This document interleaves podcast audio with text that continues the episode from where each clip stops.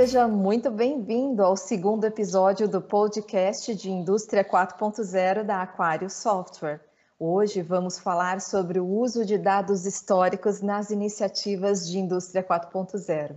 Diretamente de São Paulo, eu sou Dulce Siqueira, consultora de projetos na Aquários, uma empresa de 36 anos dedicada a colaborar na jornada digital da indústria 4.0, combinando software e serviços para criar possibilidades inovadoras, recomendando as melhores tecnologias habilitadoras que fazem sentido para o seu negócio.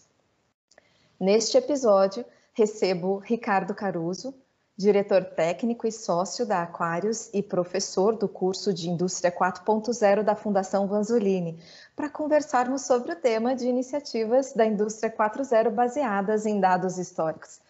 Caruso, seja muito bem-vindo. Boa tarde. Por favor, conta boa um... Boa tarde. Conta um pouquinho da sua trajetória profissional e a sua relação com o tema de hoje. Claro. O... Eu, eu, me formei já 15, 16 anos atrás em, em engenharia de automação e controle. E, e desde então, é, eu, eu fui para um caminho talvez um pouquinho diferente do pessoal da, da, da, faculdade, né? Eu fui trabalhar com a TI em torno do, do mundo de industrial.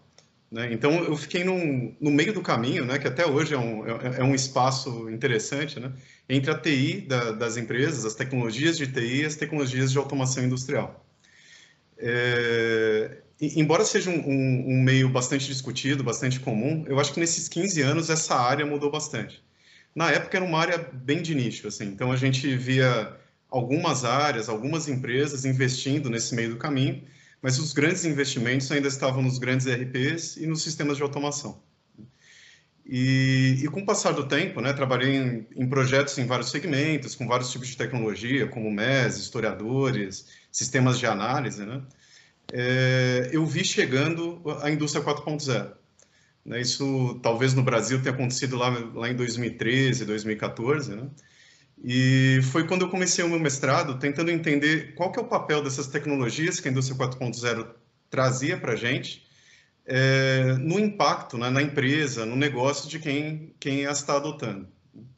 Então, eu fiz um mestrado em torno disso, e, e, esse mestrado acabou, acabou virando um curso da Fundação Mussolini, né, que você mesmo citou, que eu e o Carlos Paiola, que é nosso colega lá da Aquários, né, a gente montou o curso e a gente vem ministrando, já, a gente já está aí na, na, oitava turma, né, com, com um público assim bem bastante diversificado, né, que eu acho que é a cara desse, dessa discussão da indústria 4.0, né, é, a, part... é, a indústria 4.0 acaba trazendo quem está na produção, quem está na TI, quem está no negócio, quem está na área de produto, a uma discussão um pouco mais global de tecnologia.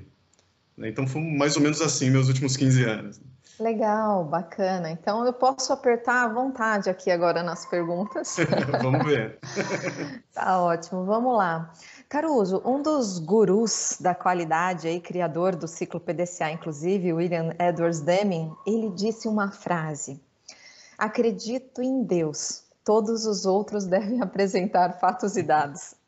E desde a segunda metade do século passado, ele já alertava sobre a necessidade de dados e evidências para ter sucesso no processo de tomada de decisão. Conta para a gente um pouco, dentro do contexto da jornada da indústria 4.0, qual é a importância de falarmos sobre dados? Sim, sim. Interessante ter citado é, Deming, porque eh, ele ele faz parte de uma grande transformação industrial, assim que aconteceu logo depois da Segunda Guerra, né? Ele, ele trouxe essa, essa importância de você olhar para os dados ao invés daquele de ser aquele gestor intuitivo, né? Aquele cara, putz, eu acho que está funcionando assim, então eu vou tomar esse tipo de decisão dessa forma, né? E eu acho que hoje a maioria dos gestores sabem que precisam usar dados, né? Mas a grande discussão da, da indústria 4.0 é, é quais dados você pode usar para tomar decisão. Né? Quando, quando eu pergunto para um gestor hoje de qualquer indústria, assim, de, de qualquer porte, né? quanto você produziu ontem ou quanto você produziu na semana passada, ele sabe responder. Uhum. Mas de onde vem esse dado? Né? Esse dado muitas vezes vem de apontamentos manuais, vem de sistemas alimentados por, por, por gestores, por digitação. Né? E, e, isso traz dois riscos para esse dado. Né? O primeiro, o, o, que é normalmente discutido, né? o erro humano. Né? Quem está digitando esse dado, seja de manutenção, seja de produção, é, pode errar na digitação, ou então pode errar na interpretação desse dado. Né? Por exemplo, um operador numa linha de produção, ele pode entender que a máquina parou por um motivo que não foi o motivo real. Então, ele vai digitar o que ele, como ele interpreta esse, essa ação. Né? E, e, um outro risco é que você não, não pode é, explodir o número de dados que você quer coletar se você depender de pessoas. Né? Então, eu preciso sempre estar naquele limite, quer dizer, eu não posso ter todas as pessoas digitando dados para eu analisar o tempo inteiro na produção. Uh, a indústria 4.0 ela traz um pouco essa ideia de, quer dizer, eu não preciso ter pessoas necessariamente nesse fluxo. Né? Então, eu posso ter toda, todas as minhas mentes dentro da empresa interpretando dados e tomando decisões, e, e os equipamentos, os sistemas, as máquinas acabam ficando responsáveis por transitar as informações importantes entre os sistemas, entre o, o, a própria produção.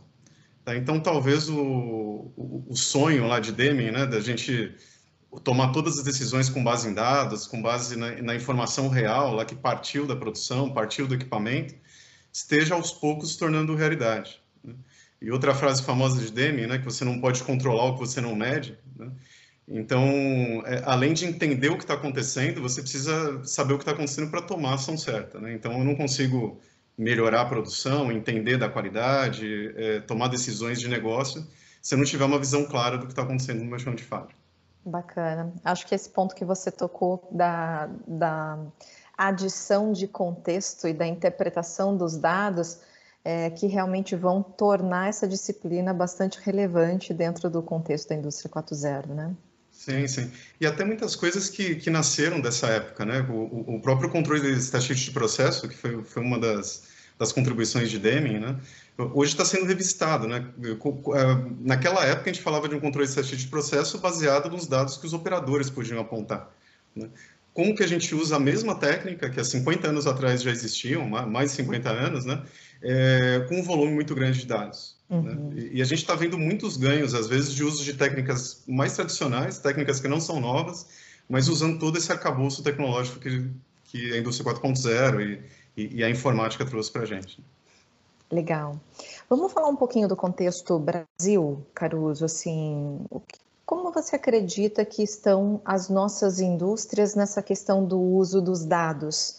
É, comparando aí em relação a outros países, né? Uh, os historiadores de processo, eles podem ser utilizados também por qualquer tipo de segmento industrial? Fala um pouquinho para a gente um pouco desse momento Brasil aí. Tá legal. Começando pela, pelo fim, né? É, é, os historiadores de processos são, são bancos de dados que coletam dados diretamente dos equipamentos. Então, é, eu diria que esse, essa, digamos, esse, esse desafio de coletar dados e armazenar dados dos equipamentos existe em todos os segmentos. Né? E às vezes a gente fala de segmentos industriais, falando de dentro da fábrica, né? mas a gente tem desafios muito parecidos nos centros logísticos, na, nos terminais portuários. Então, a gente também não está falando só de produção, a gente está falando de toda a cadeia de suprimentos, onde temos equipamentos é, com, com, alguma função produtiva, com alguma é, função de movimentação. Um, um, ponto interessante quando a gente olha para fora do Brasil, né, um, um, talvez eu, eu, convido aí que o, o pessoal que está assistindo, ouvindo a gente, a, a entrar na, no site da Alemanha da Indústria 4.0. É um site aberto e a gente consegue olhar ali os projetos que foram financiados por essa iniciativa da Alemanha, que foram os grandes pioneiros da Indústria 4.0. Né? É, se a gente entender os projetos que estão acontecendo ali, a gente tem projetos muito parecidos acontecendo aqui no Brasil. Tá, então, é, muitas vezes a gente tem essa visão, a gente não tem acesso à tecnologia, a gente não Sim. tem conhecimento, a gente tem. É, é, meio mito isso, então, né? De que é estamos mito. sempre atrasados. Sim, no, assim, oh. desse lado de ter acesso à tecnologia, dos projetos estarem acontecendo, sim. E a gente vê os desafios que eles têm lá, são os mesmos desafios que a gente tem aqui em, em, em muitos pontos. Né? Que muitas vezes não são desafios tecnológicos, é de integração entre equipes, é capacitação para o uso de novas tecnologias, tudo mais. Né? Mas por terem começado antes da gente, talvez a Alemanha, os Estados Unidos e alguns outros países, eles, eles ganharam um pouco mais de escala do, do que a gente tem aqui. Então, quando a gente vê aqui esses projetos acontecendo ainda na, em alguns segmentos ou, ou, em algumas grandes indústrias, na Alemanha, por exemplo, a gente vê isso tomando é, cadeias de suprimento inteiras, até empresas pequenas, né, que estão na cadeia de suprimentos. Né? Então, quando a gente fala de ganhos de eficiência, de flexibilidade, de ganhos produtivos com base em tecnologia, na Alemanha a gente já encontra aqueles ganhos que, que passam da, das barreiras, passam das paredes de uma empresa só.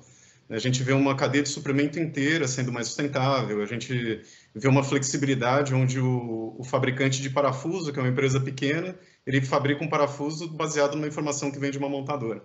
Entendi. Nesse ponto, eu acho que a gente ainda está caminhando, existem várias iniciativas para isso, mas a gente ainda não está tá um pouco atrás aí dos, dos grandes centros industriais.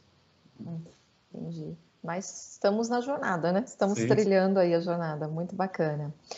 É, Caruso, vamos falar um pouquinho de um aspecto prático da utilização desses dados. Como que eles podem ser usados nas diferentes iniciativas da indústria 4.0 e que tipo de benefício e resultado a gente pode obter nesses, nessas iniciativas com o uso dos dados? Sim. Os dados de chão de fábrica, né, especialmente aqueles dados que vêm dos equipamentos, né, que tem a ver com sensores, posicionadores, né, é, eles têm um, uma, uma quantidade de usos, assim, uma diversidade de usos bastante vasta. Né? Então, é, é, é, é, até difícil a gente fazer uma lista, né, até onde a gente consegue chegar com esses dados. Mas talvez um, um, alguns né, que são importantes e que a gente vê várias indústrias usando, seja esse contexto do negócio, né, que normalmente a gente chama de, de MES, né, ou de sistemas MON, que contextualizam os dados que vêm de chão de fábrica para o negócio, para a produção, para a qualidade, né? E, e, são exatamente aqueles dados que eu comentei que são digitados, né? eles começam a se tornar dados que o próprio equipamento é, vai, vai, trazer para os sistemas de TI, para os sistemas de análise e, uhum.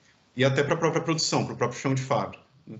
Então eu consigo saber exatamente o que está acontecendo agora com a minha ordem de produção, se o equipamento quebrou, por que, que ele quebrou, e baseado no sensor do equipamento, na inteligência do, do, da, do meu sistema de automação e tudo mais. Né? Então, eu, eu, tenho esse lado do negócio, desses dados, né? E tem talvez um outro lado, que seja o lado do, do Analytics, né? Porque quando eu vou para essa interpretação, eu sempre coloco contexto, interpreto aqueles dados e entendo que um, um comportamento ali de quatro dados da minha automação quer dizer que aquele equipamento parou e precisa de uma manutenção. O outro caminho seria pegar esses dados puros, em alta frequência, com alta precisão, e usar algoritmos de inteligência artificial, algoritmos de análise para extrair ainda mais informações dos meus equipamentos. E aí a gente pode chegar, né, que a gente conversa tanto de predição de falhas, é, predição de desvios de qualidade, né, algumas coisas que, que não, de uma forma mais tradicional, né, sem historiadores, sem integração. Por exemplo, eu precisaria de, um, de uma análise de laboratório, eu precisaria de um trabalho mais demorado para entender se eu tive um problema ou não no meu lote produtivo. Com, com esse tipo de inteligência, a gente consegue até prever se vai acontecer ou até evitar né, o, que, o que vai acontecer com esse lote, né? Voltando até para a ideia do Deming, né, que é, que é, é você conseguir operar a planta sem olhar para o retrovisor, né? Você olhando para frente, né, olhando para onde a planta está indo, não por onde, ela já passou. Uhum. É, a gente consegue ter uh, essas duas ramificações da informação, né? Tanto entender, ter toda a transparência, a visibilidade do que está acontecendo na fábrica agora, como também criar essas linhas de tendências a partir dos dados coletados, né? Sim. Muito, e, muito e, e, dessa forma juntando é, várias áreas né, em torno dessas tecnologias. Né? Eu acho que esse é o, é o grande desafio da, da indústria 4.0. Ele não é um projeto da automação industrial, não é um projeto de TI, não é um projeto de gestão. Né? Ele é um projeto de colaboração de todas essas áreas né, para criar uma infraestrutura, para criar uma, uma, capacidade de interpretação de dados uhum. e, e, se possível, né, que é o objetivo final, você mudar os seus processos de gestão com base neles. Caruso, quando a gente começa a pensar nisso, em coletar esses dados dos sensores, dos equipamentos, das máquinas, dos motores, nas linhas de produção, é, claro, diferentes equipamentos espalhados em todos os processos de uma planta, é de se imaginar que isso gere um volume astronômico de dados para serem coletados assim quase que milissegundo aí do que está acontecendo ali, né? É, como que um banco de dados relacional lida com isso? E qual que é a diferença da gente trazer um banco temporal para cumprir essa tarefa? Sim. É, é, essa discussão, ela, ela é uma discussão é, é, talvez é, ampla que a gente tem chamado de Big Data. Né? É, é, muito comum a gente falar em resolver problemas de Big Data, ou resolver problemas com Big Data, tecnologias de Big Data, né? Big Data, basicamente, ele é um problema, não é uma solução. É quando você tem alguma coisa que gera tantos dados, ou dados com uma estrutura tão complicada é, é, ou tão particular, que eu não consigo analisar. Né? Então, isso acontece com filmes, acontece com fotos, com blogs, né? com textos, e acontece com dados de sensores. É, o, por que isso é tão complicado? Né? O, o, o, sensor, ele, ele, ele armazena, por exemplo, uma temperatura, digamos que seja um sensor de temperatura, ele, ele coleta aquela temperatura a todo momento. A todo momento que eu for até o sensor e, e, e perguntar para ele que temperatura está agora, ele tem uma resposta. Então, é, dependendo do tipo de análise que eu tiver que fazer, eu vou ter que armazenar esse dado com altíssima frequência, né? várias vezes por segundo, uma vez por segundo. Né? É, imaginando que, vamos pensar numa refinaria de petróleo, né? a gente tem ali em torno de 200, 300 mil sensores. Imagina 200, 300 mil sensores falando um dado por segundo o tempo todo. Né? Então, é, isso cria um problema de Big Data. Né? E, e, como que eu resolvo isso? Né? Se eu colocar esses dados num banco de dados relacional tradicional, né, que é o banco de dados que normalmente a gente usa para os grandes sistemas de TI, né, normalmente estão por trás dos RPs, é, provavelmente eu vou ter um problema enorme de gestão. Eu vou ter um problema na, na velocidade de escrita do dado, vou ter um problema é, é, de infraestrutura para armazenar esse volume de dados, e talvez o pior problema é, vai ser consultar esses dados. Como é que eu olho uma curva de temperatura de três dias de um equipamento num banco de dados que não foi feito para isso? Né? Então, os bancos de dados temporais, né, que, são, que são a base dos historiadores, eles são uma solução para esse problema de Big Data. Eles armazenam de uma forma diferente, né? eles armazenam de uma forma mais eficiente, eles comprimem esses dados e, e eles fazem isso sendo especialistas. Eles só armazenam dados temporais e, e ele dá para o usuário, dá para os sistemas que forem é, consultar esses dados, uma série de recursos de consultas que são específicos para dados temporais. Né? Num banco de dados relacional, por exemplo, é, eu não tenho normalmente nativamente a chance de, de consultar qual que é o valor médio de uma curva. Né? Isso é um, é um cálculo específico, eu posso usar dados de banco de dados relacionais, mas eu teria que processar muito esse dado. Né? O historiador já, já, já tem essa consulta nativamente. Eu consigo saber valor médio, totalização, uma série de coisas que são naturais do mundo temporal, mas não são tão comuns do mundo relacional. Então, ele, além de ter inteligência para armazenar, ele também já traz alguns insights, já traz essa informação mais estruturada sobre os dados que estão sendo coletados. Né? Sim, sim, e alguns recursos de análise também, né? Às vezes a gente olha o banco de dados só como, como a infraestrutura, mas o. Só como repositório. Como repositório, repositório, depois você se vira para usar esse dado, né? Mas os historiadores eles, eles, já trazem alguns passos dentro do analytics, né? Principalmente dessa análise mais básica de entender sinais, entender é, é, curvas de sensores, que muitas vezes ela, ele já está pronto nesse, nessa camada para ser usado, por exemplo, pelos analistas de processo, para quem está pertinho ali da fábrica, perto dos sensores e sabe exatamente o que aqueles, aqueles dados significam. Então, muitas vezes ele mais do que um banco de dados, ele é um sistema completo por si só. Né? Agiliza muito esse processo de análise de informações, né? Sim, sim sem precisar levar as planilhas e, e aquele monte de papel que muitas vezes a gente tem no chão de fábrica. Legal. Caruso, tem um conceito que vale a pena a gente visitar, passar por ele aqui, que é o Digital Twin, ou em uhum. português o gêmeo digital. O que, que é o Digital Twin? Qual que é a relação dele com dados históricos? Quais são as tecnologias envolvidas nesse conceito? Sim. O, o Digital Twin é um, é um, conceito bastante discutido na indústria 4.0, né? que é, é, essa ideia de você ter um modelo computacional, né? um modelo virtual é, do seu processo, do seu equipamento, da sua empresa, né? E, e você usar esse modelo para entender o que está acontecendo no, seu, no, no mundo real. Né? Então, é, digamos, é, falando do, do, lado de produto, que a gente esteja falando do automóvel. Né? Então, eu tô, estou eu, tô dirigindo o meu automóvel e eu tenho um computador com um modelinho de como aquele automóvel deveria funcionar, rodando em tempo real e olhando para os sensores do meu automóvel. Né? Caso eu comece a ter um pequeno desgaste, por exemplo, no motor, ou o meu óleo já está com uma, com uma densidade inadequada, já que eu tenho um modelo olhando para o meu modelo matemático que sabe como deveria, isso tudo deveria funcionar, né? Olhando para o meu, meu automóvel, ele consegue me falar, opa, parece que tem um problema ali na região do motor ou, na, ou até no insumo do óleo. Então, é, é, essa ideia de eu ter um, um computador o tempo inteiro olhando para o seu processo, para o seu equipamento, né? Pra, e aí eu posso ter aplicações desde planejamento de produção até manutenção preditiva no Digital Twin, mas sempre com esse cara, né? Com esse modelo computacional rodando, né? É, quando eu falo de tempo real e quando eu falo de análise de, de modelos, né, eu, eu, caio naquele problema do Big Data. Então, eu preciso ter os dados dos meus sensores armazenados e coletando o tempo todo. Né? Eu preciso processar esse dado o tempo todo, né? quer dizer, pegar o que está acontecendo agora com o meu automóvel, rodar ali no modelo e voltar com um alarme, com uma interpretação, ou simplesmente não tomar ação nenhuma porque está tudo certo. Então, normalmente, o historiador ele é o primeiro passo, ele é a primeira, talvez a primeira tecnologia que sai da automação tradicional para caminhar para essa aplicação do, do gêmeo digital. Então, ele talvez seja aquele, aquele pezinho ali para fora da, da automação e para dentro da TI. É o que a gente às vezes percebe que há uma, vamos dizer assim, uma evolução, uma curva nessa jornada, né? É, muitas vezes, às vezes a gente vê iniciativas que, que às vezes algumas empresas já querem ir lá para a etapa final, né? Eu já quero fazer analytics, mas eu ainda não estou é, estruturado de forma a tratar esses dados que eu estou coletando aqui, ou não estou coletando, ou não estou armazenando, né? Então, o que você está falando é que existe uma lógica também, uma sequência dentro dessas tecnologias para que isso tudo tenha um bom alicerce, para que esse projeto seja bem é, sucedido, né? Sim, sim, e com, e com, dados de qualidade, né? Porque se, sempre que eu falo, isso, isso, você falou é bastante comum, né? A gente, ora, a indústria 4.0 está falando em inteligência artificial, está falando em predição, então vamos fazer vamos um projeto lá, de inteligência é. artificial, é, já, já vamos mirar para lá, né?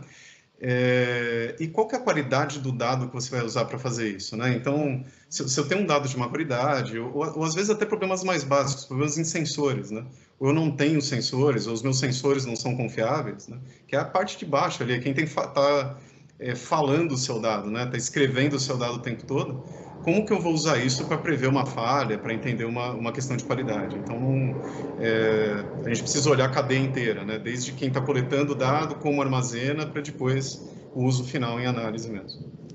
Bacana. Bom, esse é um assunto muito, muito legal da gente conversar. Sinto que a gente poderia ficar aqui é, horas, né, falando das nuances, dos benefícios, dos tipos de projeto que a gente pode evoluir com essas tecnologias mas a gente vai fazer isso em outros capítulos, vamos ter mais episódios aí do nosso podcast. É, eu gostaria que você é, compartilhasse aqui com quem está nos ouvindo sobre um recado final que você gostaria de deixar como mensagem para quem está aí conosco hoje. Tá legal. O... Uma coisa que eu sempre, sempre incentivo né, para os gestores é, é convidar a ir até a fábrica e entender de onde vêm os dados que eles usam. Eu acho que é um, é um, é um exercício interessante, né? Porque muitas vezes a gente está com várias camadas de sistema até o equipamento. Né? Então, por exemplo, procura a origem do dado de falha de, de problema de qualidade, de falha de equipamento, né? É, como que o operador ou quem, ou quem aponta isso está tá avaliando é, qual que é a falha, quanto que produziu, né? É, normalmente a gente encontra coisas bastante interessantes, assim, é, estimativas, papel, ou às vezes um sistema do lado da automação com dados muito mais ricos do que eu estou usando do lado do negócio. Né? Então é um, é um convite até que o, que o, que o Lean né, é, faz muito, né? eles sempre dizem ir até o Gemba, né? vá até o chão de fábrica para entender o que está acontecendo. Né? Então, para os gestores da área industrial, vejam ali no equipamento o, o que está acontecendo e eu acho que vai ficar claro o potencial enorme de, de usar esses dados para tomar decisões. Muito bacana. Acho que esse convite fecha com chave de ouro aqui essa nossa conversa. Muito obrigada, Caruso, pelos dados, evidências e informações de um tema tão atual sobre o qual as empresas e os profissionais estão procurando se aprofundar e conectar a sua trilha de transformação digital com essas novas iniciativas também. É, eu que agradeço o convite. Obrigado. E se você que está nos ouvindo curtiu esse papo sobre o uso de dados históricos nas iniciativas da indústria 4.0, te convido para acompanhar a nossa série de webinars deste ano sobre inteligência industrial, que trata deste tema e de outros assuntos. Semana que vem, nosso podcast vai abordar a gestão e controle da produção sob a ótica da indústria 4.0 Afinal, aqui é o canal para você ficar por dentro das top trends em indústria 4.0, então não perca. Fica ligadinho aí nas nossas plataformas Aquário Software, no YouTube e no Spotify. Tchau. Até a próxima.